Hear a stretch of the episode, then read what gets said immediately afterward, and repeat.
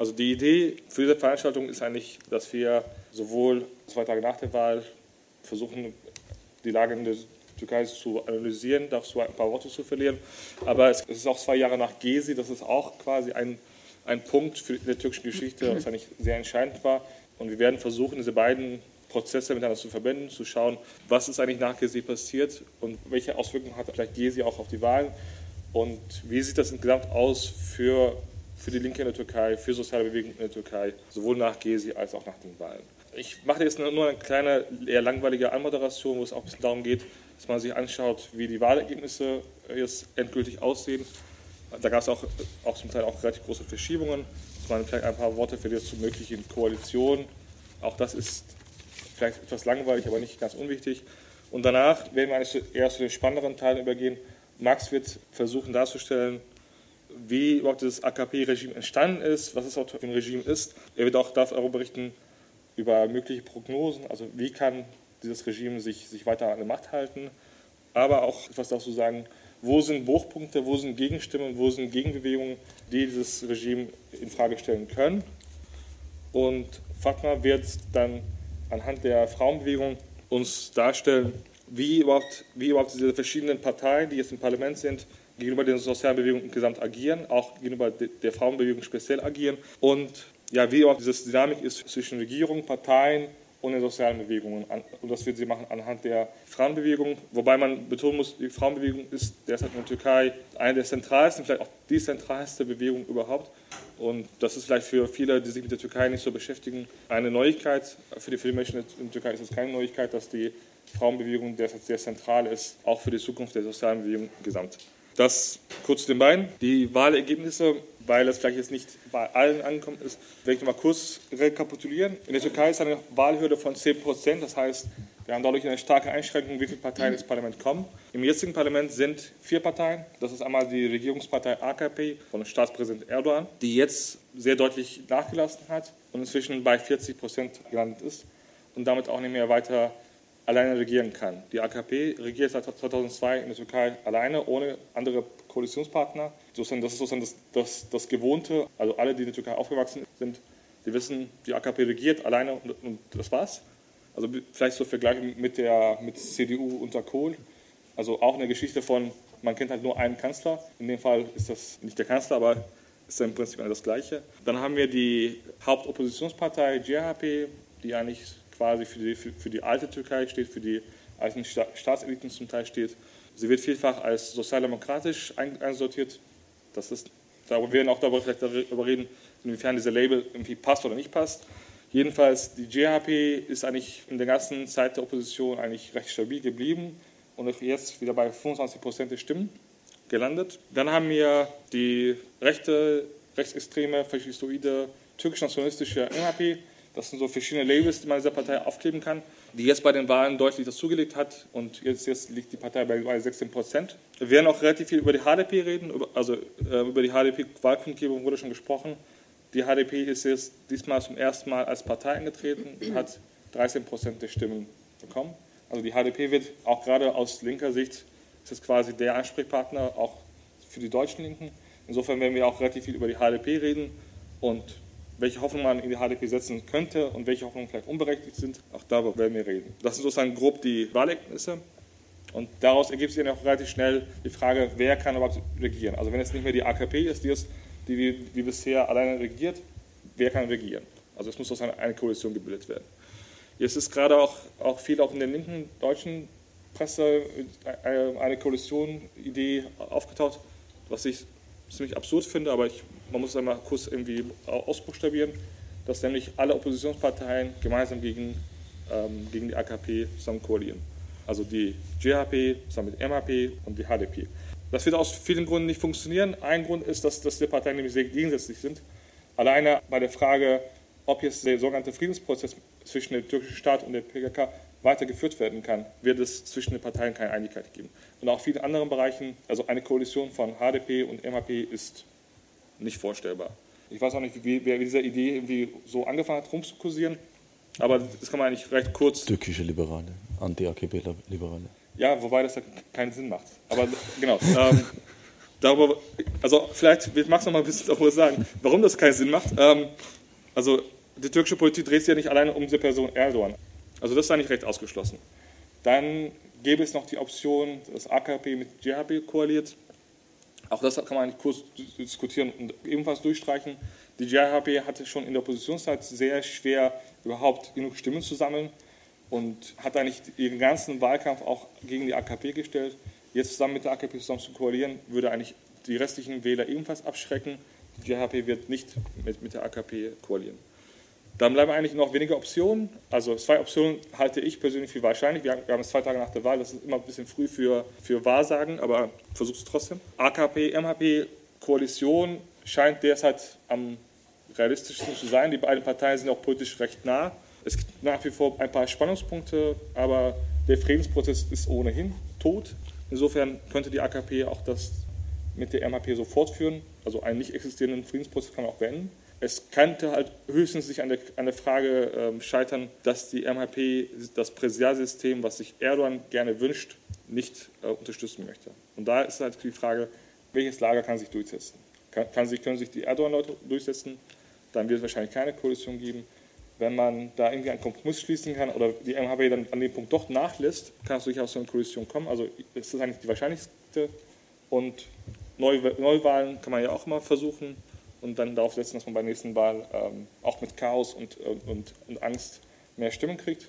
Also auch die Gewalttaten jetzt in Diyarbakir könnte man als Vorzeichen sehen, dass die AKP auch durchaus gewillt ist, auf die Karte zu setzen, den Leuten zu vermitteln, wenn, ihr, wenn wir nicht, nicht, nicht regieren, dann regiert hier das Chaos und das wollt ihr nicht, also wählt uns beim nächsten Mal eindeutig und dann ist hier Ruhe. Das ist auch durchaus vorstellbar. Jetzt kann man sich fragen, wenn jetzt irgendwelche Parteien überhaupt untereinander ausdiskutieren, wer regieren soll und welche Parteien an der Macht sind, ist, das ist aus Sicht der sozialen Bewegung, aus Sicht von linken Aktivisten von unten nicht so relevant. Das ist in der Türkei leider nicht der Fall. Also da haben wir vielleicht auch nachher auch eine kleine Dissens, aber ich sehe das so, dass auch gerade in der jetzigen Türkei wir auch im Parlament eine Stimme brauchen, die dafür sorgt, dass die staatliche Repression eingegrenzt wird, dass wir auch eine Stimme brauchen, die, die, die dafür sorgt, dass gewisse Menschenrechts- und Bürgerrechtsgrundsätze, Mindeststandards erhalten bleiben, dass wir die Möglichkeit haben, dass wenn solche Anschläge passieren, dass wenn, solche Angriffe stattfinden, dass wenn neue Sicherheitsgesetze beschlossen werden, dass wir da Stimmen haben im Parlament, die dagegen kraftvoll agieren können. Also dass wir durchaus eine Gleichzeitigkeit brauchen von sozialen Bewegungen und linken Parteien im Parlament, die in der Lage sind, die Forderungen der sozialen Bewegung zumindest zur Sprache zu bringen. Wenn man sich jetzt die vergangenen Wochen anschaut, auch mit den neuen Sicherheitsgesetzen der Türkei, ist es schon so, dass diese Stimme im Parlament eindeutig zu schwach war und dass wir da eine stärkere Stimme brauchen. Insofern macht das leider Sinn, auch Sicht von sozialer Aktivismus von unten, sich auf diese Frage von wer regiert, wer ist im Parlament, wer koaliert, darauf einzulassen, auch sich zu fragen, welche Konsequenzen hätte es denn, wenn die MHP zusammen mit AKP regiert, ähm, auch für linke Aktivisten, die vielleicht mit Parteien gar nicht so viel am Hut haben. So, genau, also da auch vielleicht sich zu überlegen, kann es zu einer Arbeitsteilung kommen zwischen den Sozialbewegungen und einer linken Partei wie HDP? Da wird, glaube ich, auch Fatma nachher ein paar Worte vielleicht dazu verlieren. Damit würde ich erstmal meine kurze Anmoderation canceln und zu Max übergehen, der jetzt uns die, das AKP-Regime darstellen wird. Ja, genau, und zwar in 30 Minuten. Ja, ich versuche es eher sehr kurz zu halten, also damit wir danach auch diskutieren können, um auch meine Position klar zu machen. Ich mag das eigentlich ganz gern, damit da äh, irgendwie nicht äh, so getan wird, als, als stünde ich für etwas anderes oder so. Ich stehe also einer Partei in der Türkei nahe, die im, im HDK ist, also im Kongress, aus dem heraus die HDP sich dann entwickelt, also die Partei.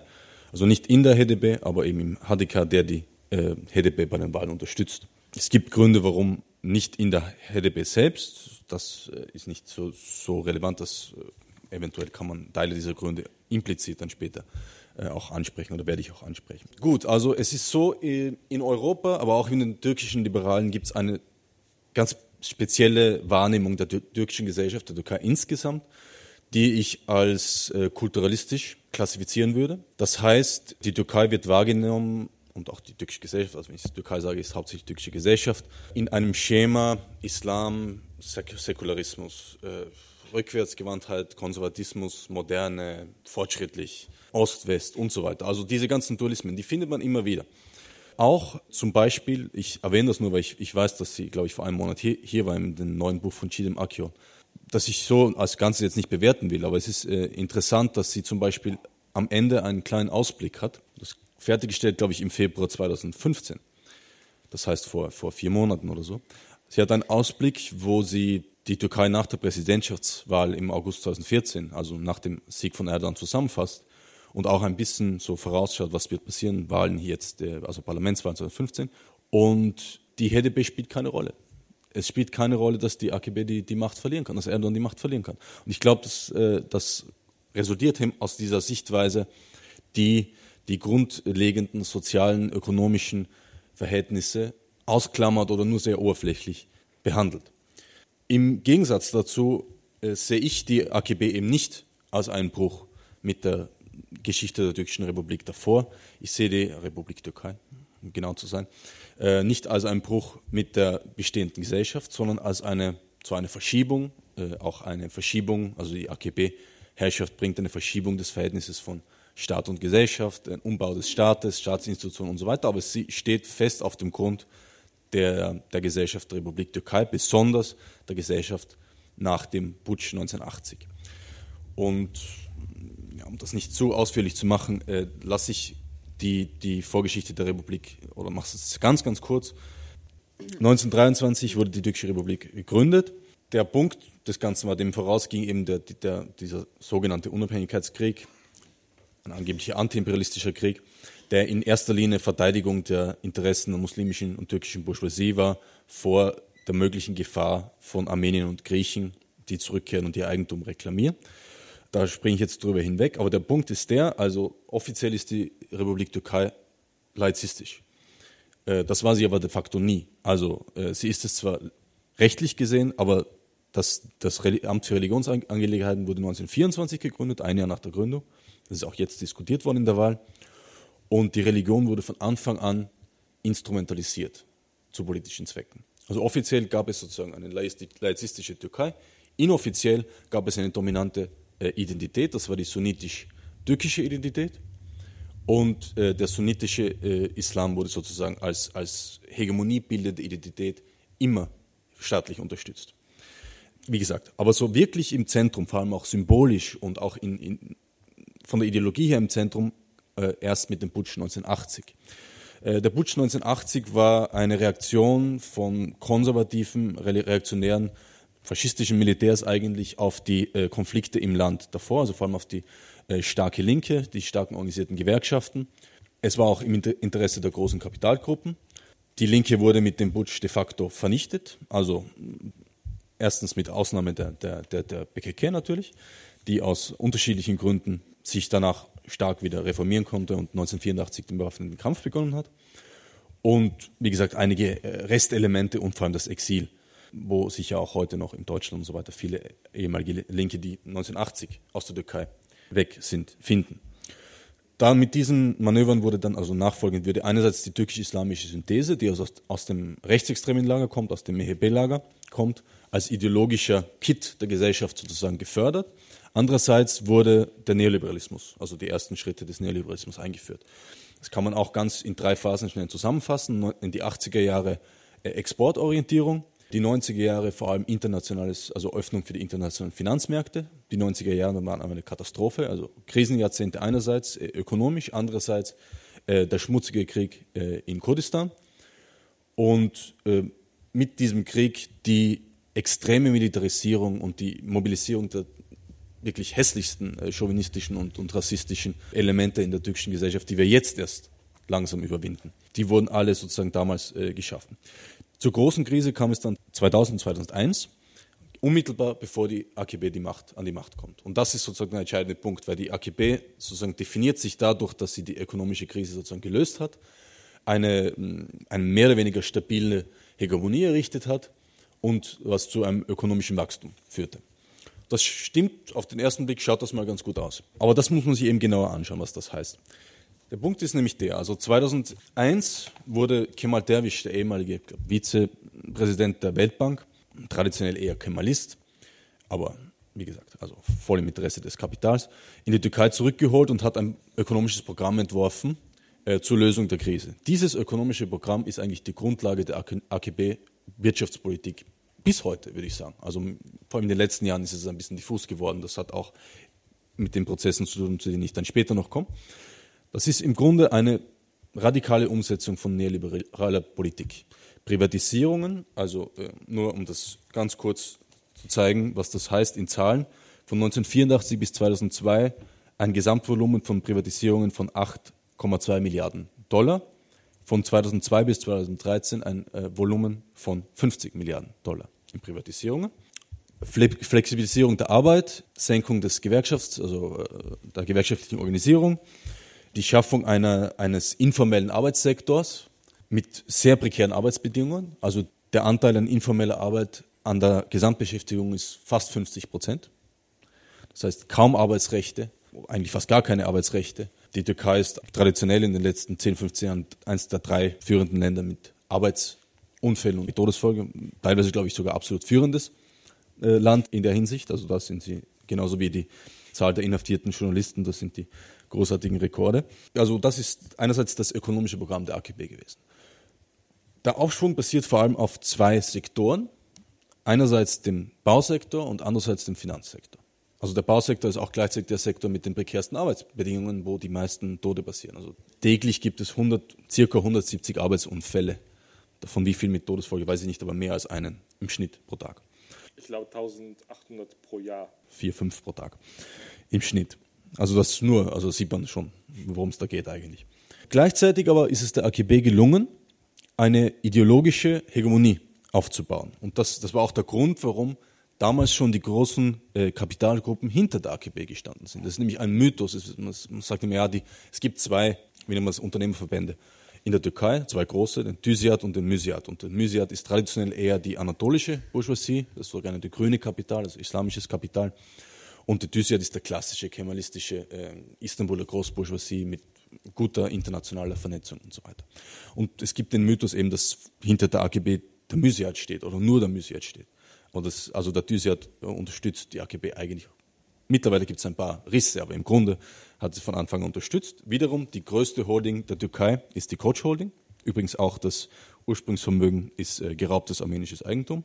Die Koç Holding hat sich in der AKB-Phase äh, von 2002 auf 2007, also nur bis 2007, ihr Gesamtvermögen, also Volumen, von 7,2 Milliarden Dollar auf 51,2 Milliarden Dollar vergrößert. Ja, also das ist Thysia, das ist die angebliche kemalistische oder äh, liberale Bourgeoisie, die mit der AGB nichts zu tun haben soll, angeblich. Der Grund, warum diese Gruppen die AKB unterstützt haben, war eben, dass in den 90er Jahren keine Partei eine stabile Hegemonie aufbauen konnte. Der AKP ist das gelungen mit einem relativ breiten Bündnis am Anfang. Also einerseits kommen sie aus der islamistischen Milli-Gerüsch-Bewegung, von der haben sie sich aber auch, also von Erbakan und diesen Leuten haben sie auch offen getrennt, haben sich von denen sozusagen abgesondert, mit liberal-konservativen, Wirtschaftsliberalen, auch einigen Linksliberalen ein Bündnis gemacht und so eigentlich von 2002 weg allein regiert.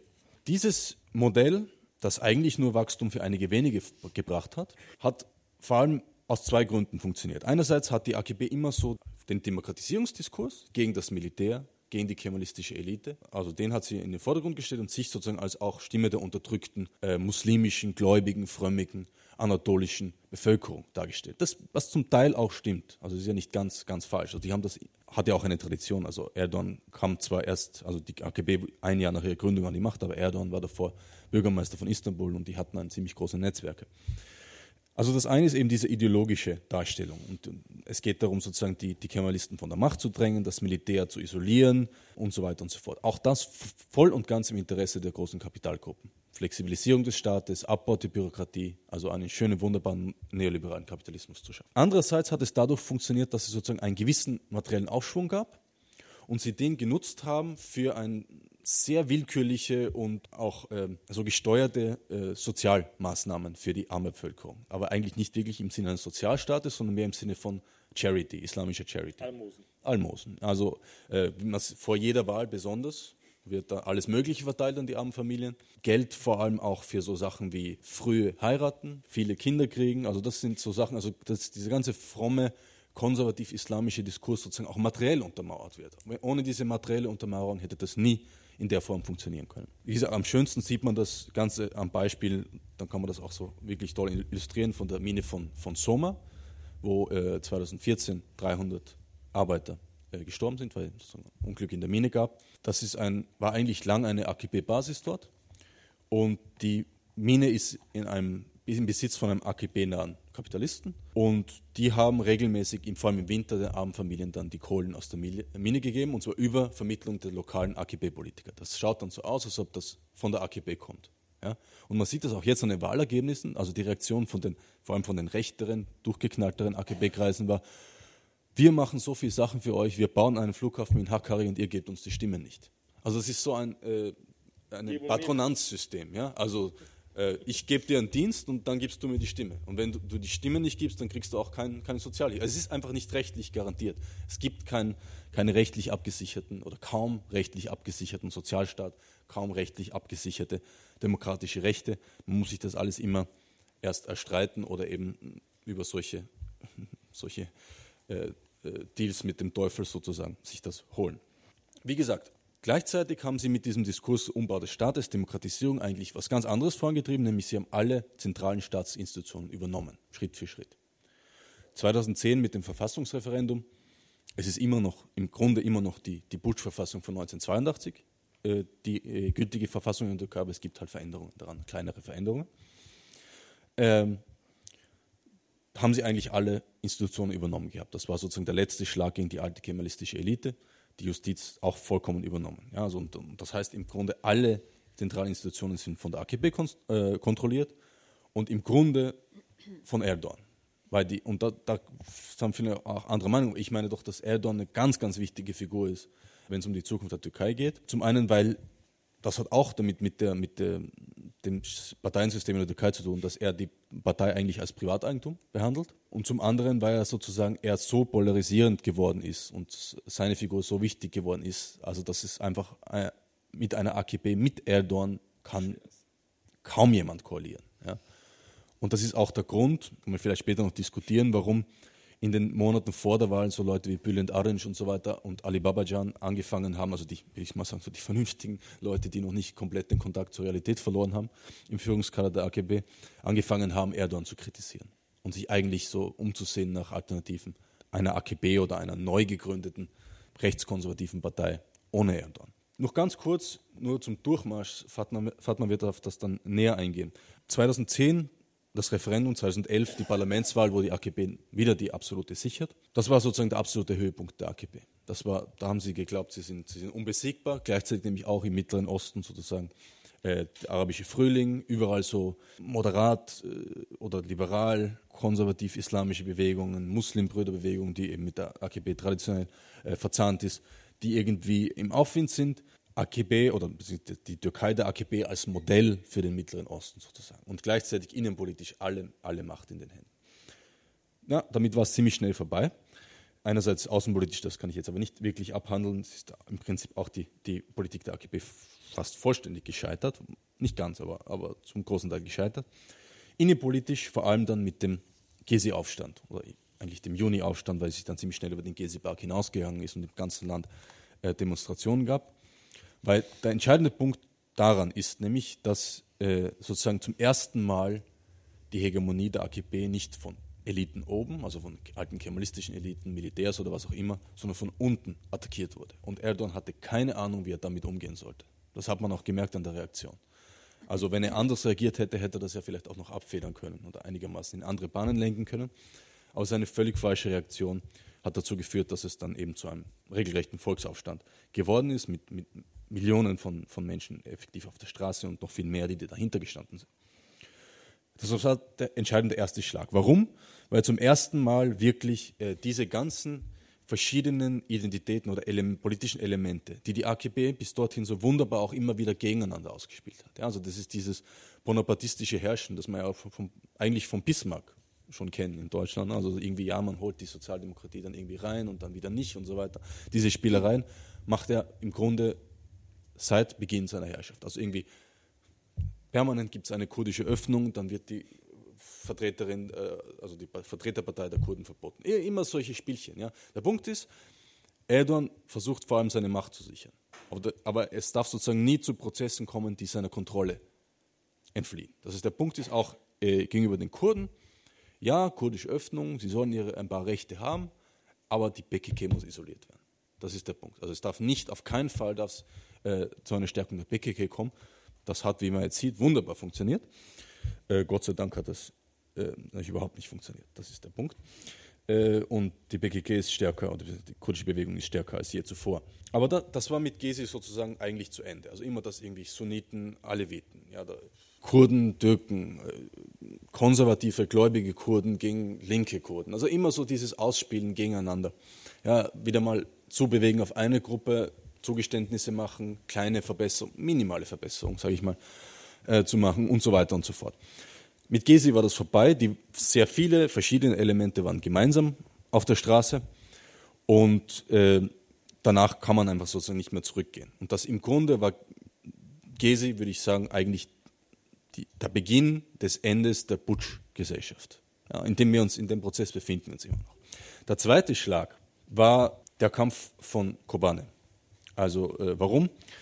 Weil also Rojava insgesamt und äh, besonders natürlich dann äh, der Kampf in Kobane zum Symbol der kurdischen Bewegung geworden sind, die kurdische Bewegung unglaublich gestärkt haben, moralisch vor allem politisch gestärkt haben und gleichzeitig die letzten Reste des demokratischen Anscheins der AKP und Erdogans eliminiert haben. Also Im Prinzip die offene Sympathie mit den, äh, mit den Mörderbanden von, von Daesh, vom Islamischen Staat, äh, das endgültig beendet hat. Der Punkt ist der, also äh, seit Ende 2012, 2013 gibt es eben den Verhandlungsprozess, sogenannten Verhandlungsprozess mit der kurdischen Bewegung, was auch eine Reaktion im Prinzip auf die Stärke der, der PKK war. Weil das wird von der, der AKP sagt nicht mehr, wir haben diesen Prozess begonnen, wir bringen den Frieden. Das ist sowieso immer alles. Also Erdogan sagt auch zum Beispiel, ich habe den Flughafen in Hakkari gebaut, also was irgendwie selbst gebaut hätte und mit seinem Geld. Der Punkt war, das war eine Reaktion auf die Stärke der PKK. 2012 im Sommer hat die Guerilla hunderte von Kilometern Landstrichen in Hakkari und Schirnak unter Kontrolle gehabt. Das ist, ist immer verschwiegen worden. Also es durfte, es gab wirklich, also das, das machen sie ja ziemlich gern, dass sie sozusagen Nachrichtenverbot verhängen, dass sowas nicht berichtet werden darf. Und die Idee von, von ich vermute mal, das ist natürlich alles äh, eher den, im Hintergrund, also beziehungsweise verschleiert, von, von, von Öcalan war, glaube ich, es gibt die Bewegung, also es gibt die Kutschbewegung in Rojava, da braucht sie militärische Kraft. Es geht nicht anders. Es gibt eine unglaubliche politische Stärke in der Türkei.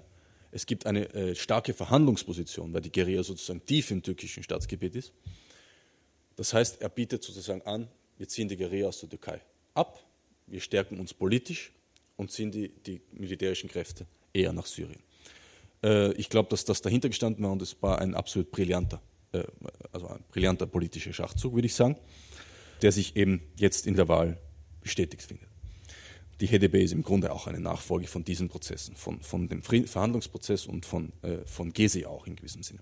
Dieser Verfall der AGB-Hegemonie, der sich dann auch immer stärker auch in den Rissen von oben, in der Hegemonie von oben ausgezeichnet hat, vor allem in dem Konflikt mit der Gülen-Gemeinde, also den besonders den Ereignissen vom Dezember äh, 2013 mit den Korruptionsskandalen und so weiter. Also wo im Prinzip für alle, die äh, offenen Augen sehen können, klar geworden ist, wie korrupt diese Leute eigentlich sind. Was im Grunde bekannt war, aber wie korrupt, das hat vielleicht auch doch wieder einige überrascht. Das ist eine Folge der, der äh, Kämpfe von unten. Also sozusagen immer, wenn von unten Druck kommt, passiert auch sozusagen oben was. Ja? Weil immer mehr Kreise, auch Kapitalkreise sozusagen, zumindest daran zweifeln, dass Erdogan, oder mittlerweile glaube ich vollständig daran zweifeln, dass Erdogan der richtige Mann ist, um das weiterzuführen. Nur sie haben halt auch noch nicht, nicht wirklich eine Alternative. Das heißt, sie distanzieren sich vorsichtig, suchen Alternativen, aber weil kein, sie wissen, dass keine andere, das kommen wir auch zum Koalitionsthema, ja. keine andere politische Kraft so eine Hegemonie garantieren konnte, wie die AKP das konnte. Ja, und in dem Prozess sind wir jetzt. Also die suchen auch. Das ist aber, dieser Prozess ist eine Folge, genauso wie eben jetzt die Wahlergebnisse, die sich zum ersten Mal auch dann wirklich zeigen, sozusagen, dass die AKP ihre Hegemonie völlig verloren hat. Das ist ein, im Prinzip ist ein viel größerer, größere Niederlage als 10% Verlust und äh, als sich das eben, eben zeigt. Ganz kurz eben dann auch noch in dem Zuge zur CHP, die nämlich, glaube ich, schon langsam eben gerade von, von, von Düsiat-Kreisen und führenden Kapitalkreisen so ein bisschen zur Alternative aufgebaut wird, auch mit der Gülen-Gemeinde zusammengebracht wird. Also dass man so eine breitere Basis hat als die, die kemalistische Ideologie, weil das ist klar, die Kemalisten kriegen einfach nicht mehr als 25, 30 Prozent. Die kriegen seit, seit es sozusagen äh, das Einparteiensystem zu Ende ist, 1945, 1950, äh, haben die nie eine, bei einer Wahl viel mehr als 30 Prozent bekommen. Haben, es gab auch nur überhaupt zweimal eine, die JEP ganz kurz an der Regierung, es war immer in einer Koalitionsregierung. Äh, wenn sie sozusagen, wenn Kemalisten an die Regierung kamen, dann ging das nur mit Militärputsch. Das hat eben auch die Gründe von diesem Verhältnis von, von Staat, Elite zur Bevölkerung und auch die Frage von Islam äh, und Säkularismus und so weiter kommen da schon wieder ins Spiel, aber vor allem äh, auch Elite gegen Bevölkerung.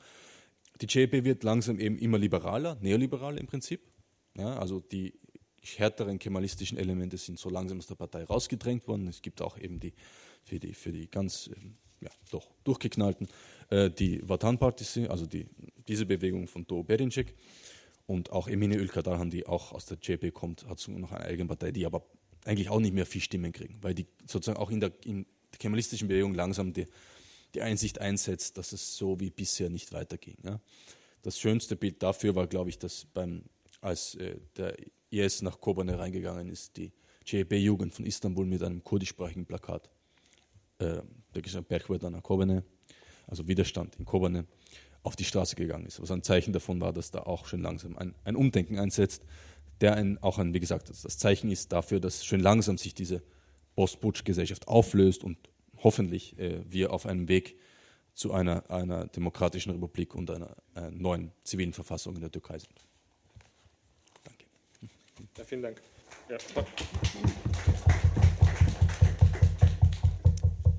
Vielleicht auch ganz kurz die Möglichkeit für Nachfragen, also wirklich nur, falls irgendwas unklar geblieben ist, kurz mal eine Möglichkeit für Nachfragen und dann würden wir erstmal Fachmann sprechen lassen und dann würden wir zur nächsten Diskussion übergehen. Okay.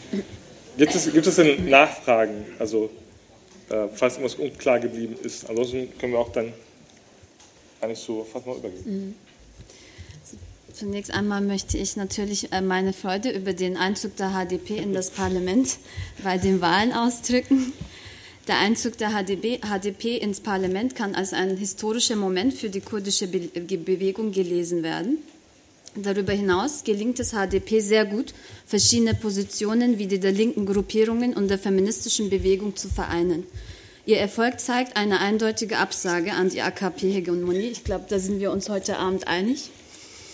Des Weiteren hoffe ich, dass die unmittelbare Nähe der HDP zu der Frauenbewegung in der Türkei Handlungsmöglichkeiten für eine Politik mit der feministischen Brille eröffnen wird. Nachdem am Sonntag die Wahlergebnisse eindeutig waren und die HDP offiziell die 10-Prozent-Hürde überschritten hatte, hielten die Co-Präsidentin Figan Yüksekdağ und der Co-Präsident Selahattin Demirtas gemeinsam eine Rede vor der Presse.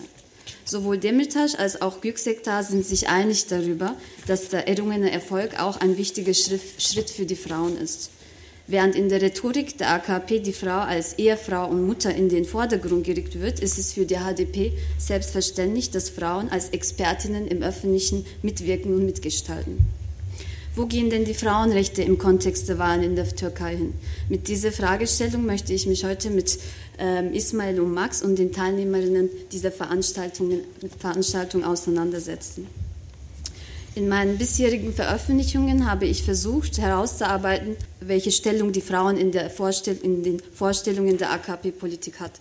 Auf der Grundlage von zahlreichen Interviews mit feministischen Aktivistinnen hatte ich die Möglichkeit, mir ein, ein Bild davon zu machen, wie die repressive Haltung der Regierung gegenüber der Frauenbewegung sich einschränkend auf die Position der Frau in der Gesellschaft auswirkt.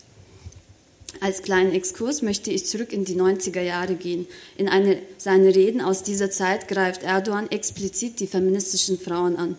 Hier unterstreicht er seine Aussage, dass eine Gesellschaft, in der die Frauen für ihre Rechte einstehen, nicht die Gesellschaft ist, die er will. Mit diesem bereits vor seiner Amtszeit gefallenen Aussage ist es leicht zu zeigen, dass die gesellschaftlichen Entwicklungen in der Türkei die Frauen nicht als Individuen, sondern als das Geschlecht zweiter Klasse und als Reproduktionsmaschine aus dem Öffentlichen verdrängen. Zurück zu heute und die Periode vor den aktuellen Wahlen gibt es sowohl auf der gesetzlichen als auch, auf der, ähm, äh, als auch im öffentlichen Diskurs in den Medien Ereignisse, die diese politische Ausrichtung in Bezug eben auf die These, äh, die Erdogan in den 90ern bereits vertreten hat, verwirklichen. Zum Vortrag zunächst einmal werde ich eben ein paar oft rezipierte exemplarische Beispiele nennen, um euch zu zeigen, wie diese Politik in den letzten Jahren immer mehr etabliert wurde und trotz der positiven Wahlerfolgnisse immer noch vorherrschend ist und sicher noch einige politische Kämpfe braucht. Wie werden innerhalb der aktuellen politischen Lage die Frauen aus dem Öffentlichen verdrängt? Das ist die Frage, die ich im ersten Teil meines Vortrages herausarbeiten werde.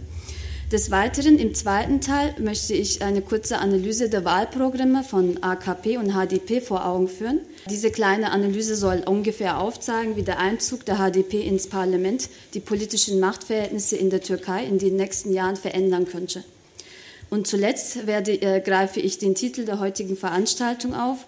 Was geschah denn mit dem Geist von Gezi? Ich möchte unter, einen Versuch unternehmen, diesen oft rezipierten Geist von Gezi-Protest im Kontext der Wahlergebnisse zu fassen.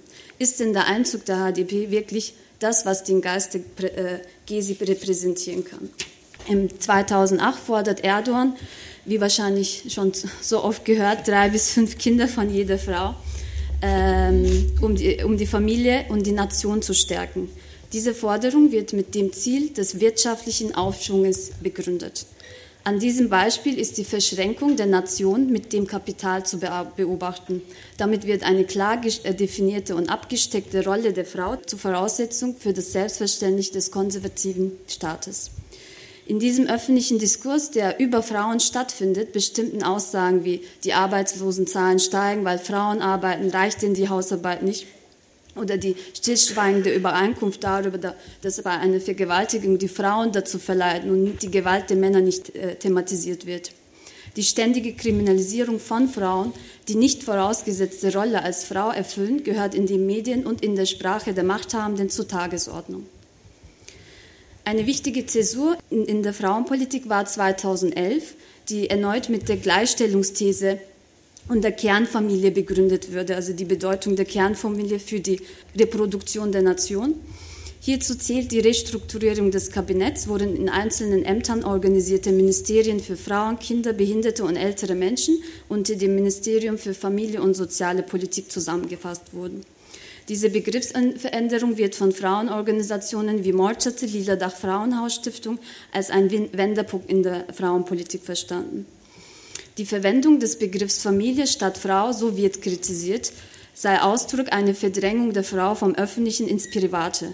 Bei dieser Kritik steht die neoliberale Verwertung der unbezahlten oder schlecht bezahlten Reproduktionsarbeit, die als eine natürliche Aufgabe an Frauen delegiert wird, im Vordergrund. Diese begriffliche Veränderung tabuisiert zudem Gewalt gegen Frauen und führt sowohl auf der institutionellen als auch auf der gesellschaftlichen Ebene zur Benachteiligung. Eben weitere gesetzliche Modifikationen wie die des Bildungs- und des Krankenversicherungssystems, Gewaltschutzgesetzes, Flexibilisierung der Arbeitsverhältnisse, um die Diskussion um die Etablierung der Krippen- und Kindergartenplätze impliziert immer eine klar definierte Rolle der Frau, auch wenn der Begriff Frau an sich nicht vorkommt. Mit dieser etablierten Politik muss sich jetzt die HDP, wenn die Regierung eben äh, zustande kommen sollte, in den nächsten Jahren auseinandersetzen. Eben zu was für einer Veränderung führen die Ergebnisse der Wahlen für die Stellung der Frauen im öffentlichen Leben? Mit dem Einzug der HDP ins Parlament steigt der Anteil der Frauen im Vergleich zu den letzten Jahren um, um 18 Prozent. Diese Steigerung ist der 40-prozentigen Frauenquote der HDP zu verdanken. AKP hat 258 Abgeordneten, davon sind 42 Frauen, CHP 132, davon sind 21 Frauen. In MHP, äh, MHP sind es 81 Abgeordneten, davon sind vier Frauen. Und HDP zieht mit äh, 79 Abgeordneten ins Parlament, davon 31 Frauen. Und HDP-Kandidatin in Istanbul, Filiz Kerestecioğlu, ist unter anderem Mitbegründerin von äh, Morçatı. Morçatı ist eine der ältesten autonomen Frauenorganisationen in der Türkei. Ihr Schwerpunkt liegt im Bereich häusliche Gewalt. Neben ihrem als kollektiv organisierten Kern verwaltet sie ein autonomes, ähm, autonom organisiertes Frauenhaus. Die Forderungen für eine feministische Frauenpolitik erarbeitete sie beispielsweise in Zusammenarbeit mit Morchete. Exemplarische Beispiele für ihre Forderungen wären die Verbreitung der Gewaltprävention und Beobachtungszentren und die Verbesserung der Bedingungen in staatlichen Frauenhäusern, verschiedene Fortbildungsseminare über Gewalt gegen Frauen in staatlichen Institutionen, vor allem im Bereich der gesetzgebenden Gewalt, die Veröffentlichung von Statistiken über Männergewalt, sensible Umgang von Daten von Frauen und Kindern in Frauenhäusern, die überwiegend von Männern in Nahbeziehungen verfolgt werden. Der auffälligste Unterschied in der Frauenpolitik zwischen AKP, CHP und HDP ist, wie der Begriff der Frau im Wahlprogramm benutzt wird. AKP spricht von unseren Frauen und unseren Müttern, CHP spricht von Frauen und HTP, im HTP-Parteiprogramm wird mit Wir Frauen formuliert. Im Unterpunkt Unabhängigkeit, Freiheit betont HDP die Bedeutung der finanziellen Unabhängigkeit für Frauen am besten hervor. CAP tendiert eher zu einer Gender-Mainstreaming-Politik, während AKP die Unabhängigkeit der Frauen aus dem Menschenrechtsdiskurs heraus legitimiert. Das heißt, die Benachteiligung für Frauen äh, existiert für sie nicht. Diese Argumentationsstrukturen der einzelnen Parteien werden in vielen anderen Bereichen weitergeführt. Und im AKP-Parteiprogramm werden Frauen nie für sich wahrgenommen. Damit ist es mehr als offensichtlich, dass für sie eine grundsätzlich patriarchal gedachte Ausgangsposition charakteristisch ist. Im HDP-Programm werden unter jedem Aspekt das Geschlechterverhältnis, die Position der Frauen in der Gesellschaft und die Rechte der LGBT-Menschen mit beachtet und vor allem reflektiert. Aus diesem Grund ist die Beteiligung von feministischen Aktivistinnen bei der Formulierung des Parteiprogramms mehr als ersichtlich. Die Perspektive der Frauen wird in jedem Bereich, ohne ständigem Rechtfertigungsdruck ausgesetzt zu werden, mitgedacht und respektiert. Ein weiterer, ein weiterer, wichtiger Aspekt, den es zu erwähnen gilt, ist, dass das Menschenbild im HDP-Parteiprogramm im ökologischen Kontext gedacht ist und der Mensch nicht über die Natur herrscht, sondern mit der Natur lebt. Im AKP-Parteiprogramm dagegen wird der Mensch als das höchste Wesen definiert und somit jeglicher Respekt vor der Natur als nicht notwendig gedacht. Gülnur Elçik, der eine, die eine sehr detaillierte Analyse der Parteiprogramme vorgelegt hat, schreibt, dass der Feminismus für die HDP eine Perspektive ist, während es für die AKP nur ein Bereich ist, den man abhaken muss.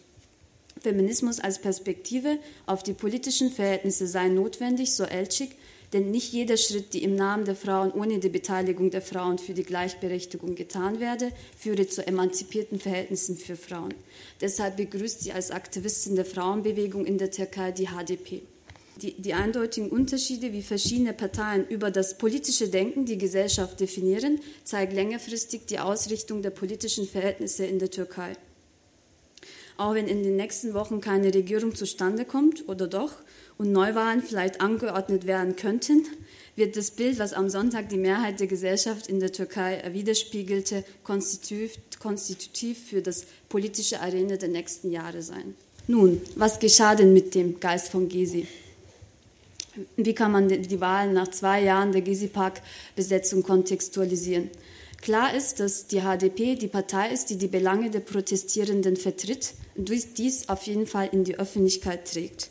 Somit werden die Forderungen von verschiedenen Bewegungen, die während den Kommunalwahlen 2014 marginalisiert und kriminalisiert wurden, Sichtbarkeit im öffentlichen Diskurs ermöglicht. Die 10%-Hürde wurde unter anderem mit den Stimmen der Kurdinnen und Kurden, der durch die Proteste politisierten Genera jungen Generation und den bereits seit den 80er Jahren politisch geschulten älteren Generation die Basis gegeben. Was die HDP als Partei versucht, ist die Etablierung einer eine Politik der heterogenen Identitäten in einem demokratischen, föderalistisch organisierten Staat. Ahmed Insel, Akademiker und Autor der linksintellektuellen Zeitschrift Brikim, sieht sehr hohes Potenzial für die HDP und prognostiziert mehr als 13 Prozent bei Wahlen in der Zukunft. Ich möchte mich an dieser Stelle auf die Heterogenität der HDP als eines ihrer wichtigsten Charakteristika konzentrieren, um den Vergleich mit den Gezi-Protesten zu veranschaulichen. Im Sommer 2013 fanden sich als Reaktion auf die äh, politischen Entwicklungen eben aus Akteurinnen aus unterschiedlichen politischen, kulturellen und religiösen Kontexten und divergenten Interessen im sozialen Moment der Proteste zusammen, darunter Feministinnen, LGBTQ-Menschen, vielfältige Linke, autonome, anarchistische, nationalistische Lager, unter anderem auch Nichtbürgerinnen und Bürgerinnen, die zuvor nicht in, wenig in politischen Gruppierungen involviert waren. Bei der Thematisierung der Gezi-Proteste, so vertrete ich immer, ist die heterogene Zusammensetzung der Demonstrantinnen eines der charakteristischsten Merkmale neben der selbstorganisierten, nicht hierarchischen Gemeinschaftsorganisation und den neuen Kommunikationsformen. Der größte Unterschied zwischen der HDP und dem Geist der Gezi-Proteste in Taksim ist die institutionell nicht hierarchische basisdemokratische Organisation des besetzten Parks. Es ist wichtig und vor allem unterstützenswert, eine Politik der heterogenen Identitäten sichtbar zu machen und vor allem zu etablieren, aber die Rolle der kritischen Selbstreflexion darf bei diesem Bestreben nicht auf der Strecke bleiben. Dem ist sich die HDP, wie ich es bis jetzt in vielen Diskussionsrunden und Rehen beobachten konnte, sehr bewusst. Beispielsweise in einem Artikel im von Ismail herausgegebenen Buch schildere ich auf der Grundlage einer sehr guten Analyse eines Parkforums in der Nachprotestphase in Istanbul, warum die verschiedenen Parkforen es zwar zu einer Organisation eines gemeinsamen Treffens geschafft haben, aber die Gründung einer Partei grundsätzlich abgelehnt wurde. Die Heterogenität im Gezi-Park wurde auf der Grundlage der basisdemokratischen Organisationsformen in den Parkforen lange nach den Protesten aufrechterhalten. Es wurden in offenen Veranstaltungen wichtige Diskussionen über Politik, Alltag, eigene Erfahrungen, eigene politische Positionierung und vieles mehr gemeinsam diskutiert. Die Heterogenität, die die HDP zu vereinen versucht, legt meiner Meinung nach die Grundbausteine für eine neuartige, emanzipatorische Umdeutung des Politischen, die durch eine unmittelbare Nähe zu verschiedenen sozialen Bewegungen gekennzeichnet ist. Das Wichtigste dabei ist, auch wenn ähm, Kritik dabei nicht auf der Strecke bleiben darf, dass sie das Selbstbewusstsein einer neuen Generation stärkt, die durch ihr Erscheinen in den Straßenkämpfen im Sommer 2013 gegen eine Politik im nationalistischen Kontext agierte und sowohl die physische als auch die psychische Disziplinierung von einem Außen ablehnte und die Autonomie der Individuen in den Vordergrund rückte.